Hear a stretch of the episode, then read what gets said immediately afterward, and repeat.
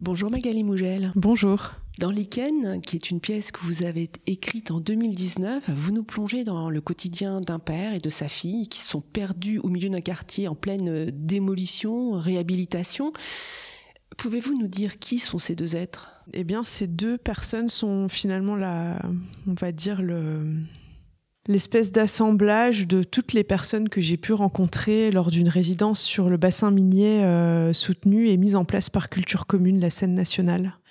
Durant ma, ma résidence euh, d'écriture, j'ai rencontré des habitants qui vivaient sur un ce qui s'appelait à l'époque l'îlot Parmentier, qui est en fait un petit quartier qui se trouve en face du Louvre-Lens qui est un quartier euh, sur lequel euh, ne vivait plus que 10% de la population, puisque tout le reste avait été euh, vidé pour une réhabilitation à venir et 10% de la population souhaitait dans l'avenir en tout cas pouvoir rester à cet endroit de la ville de Lens.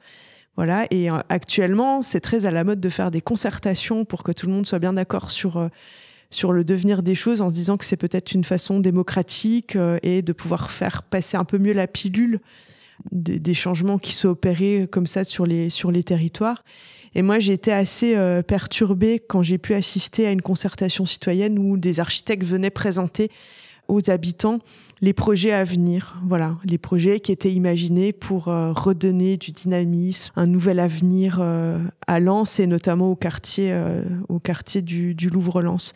Et moi, j'ai été très perturbée par la rencontre avec un, un homme euh, qui m'a expliqué vivre là depuis euh, depuis quelques années et euh, et avoir construit voilà sa vie de famille à cet endroit-là. Et quoi qu'il se passait même s'il voulait rester il, il n'arrivait pas à comprendre qu'il ne retrouverait jamais sa maison dans la mesure où ça allait devenir des ateliers d'artistes. Et je pense que c'est la première fois dans ma vie où je me suis sentie en porte-à-faux en tant qu'artiste en résidence sur un territoire. Voilà où j'ai été très perturbée par cette rencontre et en fait, j'étais aussi perturbée par la façon dont se mettaient en place ces concertations, euh, où il n'y avait pas forcément envie finalement d'écouter ce que les, habitants, les citoyens avaient peut-être à dire aussi sur, euh, bah, sur ce passé, quoi, qui allait bah, partir pour devenir autre chose.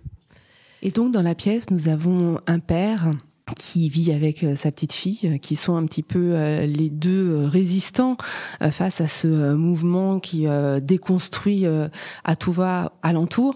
C'est autour d'eux que se construit le, récit, puisque la mère est, partie, elle est partie elle vers vers l'avenir. Qu'est-ce qui se joue pour vous à travers ces deux personnages? Quelque part, c'est pour moi une façon de, questionner ce qui peut rester ou ce qui peut euh, s'inventer sur des ruines en fait, quand je suis arrivée dans le bassin minier, il y avait voilà ces mots qui n'arrêtaient pas de revenir. On me disait mais ici c'est un territoire qui se pense en archipel. Puis bon voilà, enfin quand on vit euh, en métropole, euh, les archipels c'est quoi euh, C'est Bora Bora. Enfin voilà, je sais pas, c'est quelque chose qui est complètement loin, en tout cas de mon imaginaire à de, de mon imaginaire et et pour moi encore plus plus loin de de la réalité de ce territoire. Et donc cette notion d'archipel J'arrivais pas forcément à la comprendre. Par contre, ce que je comprenais, c'est qu'il y avait cette tension entre le passé et l'avenir et, euh, et cette espèce de position très inconfortable de ne pas savoir comment continuer à avancer alors qu'on a le sentiment d'être euh, sans cesse déraciné ou de ne pas pouvoir continuer à implanter ses racines dans, un, dans le sol. Et très vite, je me suis dit, tiens, il faut que je fasse des recherches sur les ruines pour comprendre qu'est-ce qui peut pousser sur des endroits qui sont euh, le lendemain d'une catastrophe ou le lendemain de quelque chose qui n'est plus prompt à l'habitat. Et au cours de, cette résidence, euh, j'ai eu la chance de croiser le chemin euh, de Guy Alouchery, qui est metteur en scène, auteur, et euh, qui m'a accompagné, qui m'a, on, voilà, on faisait ce qu'on appelait les balades comptées de Guy, et on partait sans vraiment savoir combien de temps ça allait durer, où on allait aller et ce qui allait se raconter. Et à un moment donné, on a parlé des lichens qui poussait. Donc à l'époque, j'ai commencé à lire plein de choses sur les lichens. Je pense que j'ai complètement, enfin tout oublié parce que je suis quand même pas une as de la botanique, mais euh, mais voilà, c'était d'essayer de comprendre euh, qu'est-ce qui peut pousser là où on pense qu'il n'y a plus rien. Dans cette pièce, vous êtes donc beaucoup nourri hein, de cette expérience en immersion euh, sur euh, le territoire, euh, le bassin minier de, de Los Angeles, de la ville de Lens, des rencontres, des témoignages. Comment se travaille l'écriture de la pièce, l'écriture qui va nous emmener vers la fiction ensuite hein? Je dirais que euh, j'ai pas écrit une ligne euh, durant toute ma période de résidence et que les choses finalement étaient bien faites parce que euh, il y a eu l'envie avec l'équipe de culture commune de pouvoir m'accompagner de façon encore plus précise dans l'écriture.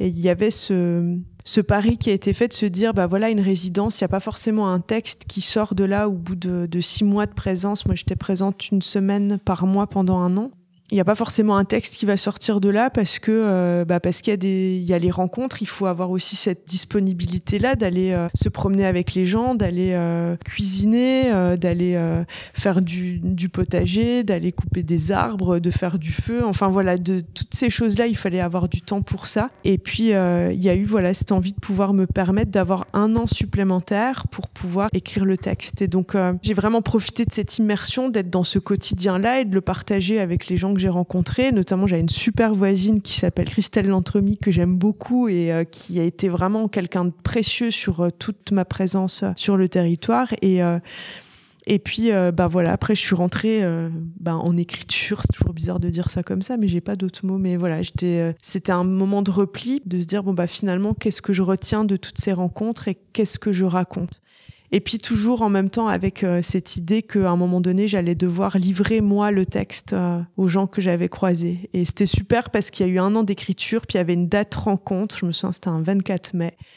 Et euh, le 24 mai, je suis venue, 2019, lire la première partie du texte mais c'était une rencontre entre nous, quoi. Enfin voilà, c'était pour les habitants qui m'avaient accompagné, voilà, de leur faire le cadeau de leur lire la première partie. Ça veut dire, Magali Mougel, qu'à partir des sensations, des témoignages, des histoires qu'on vous avait racontées, que vous avez entendu, des, euh, ce que vous avez éprouvé en traversant euh, ces territoires, eh bien, ça, ça suscite euh, quoi, des images qui vont se déployer dans cette phase d'écriture?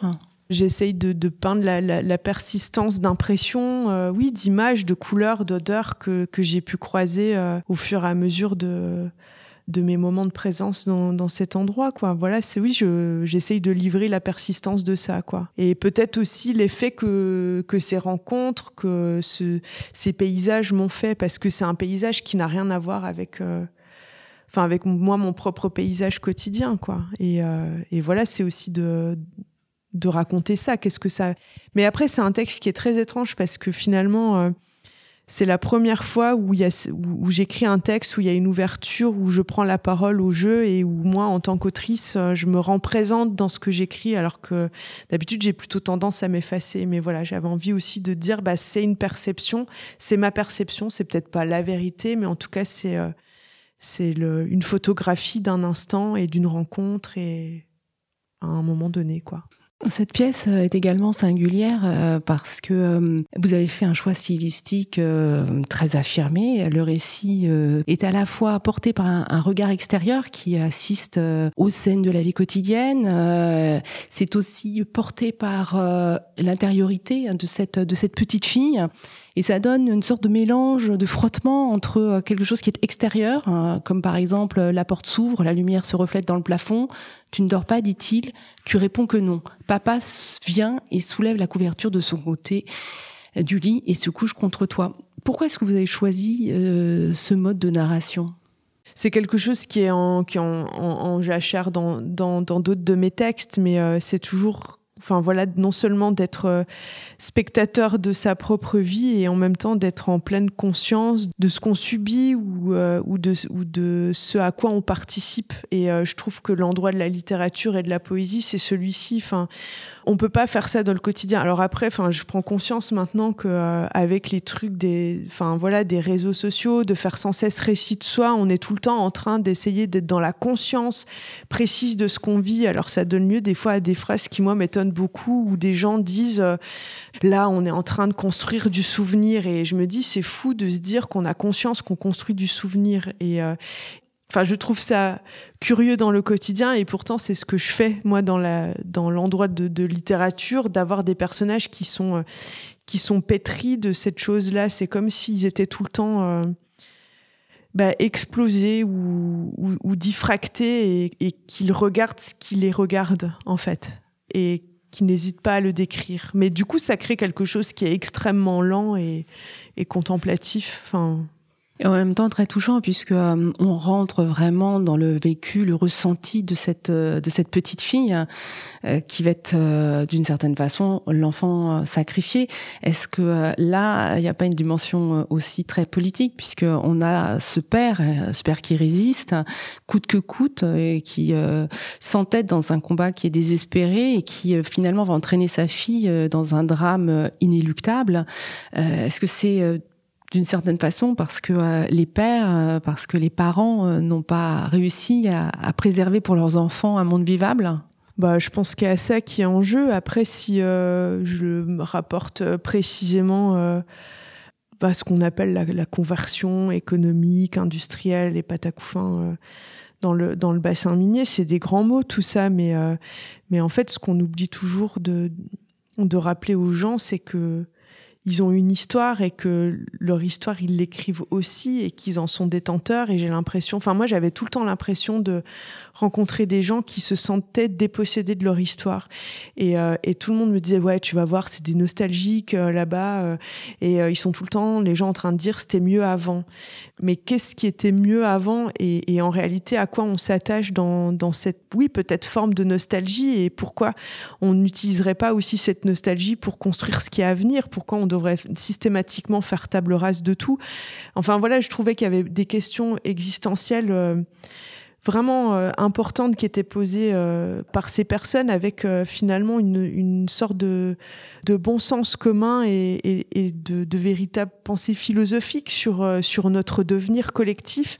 Et finalement, ça pose des questions qui sont des questions qu'on va devoir tous se poser. C'est comment on vit durablement sur un territoire qui est en mouvement et qui, à un moment donné, est aussi en perte de vitesse.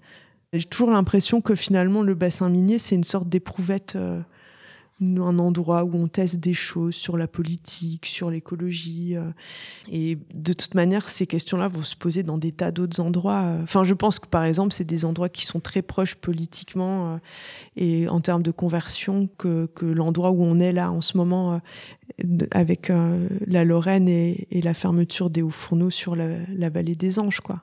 Merci beaucoup, Magali Mougel. Merci.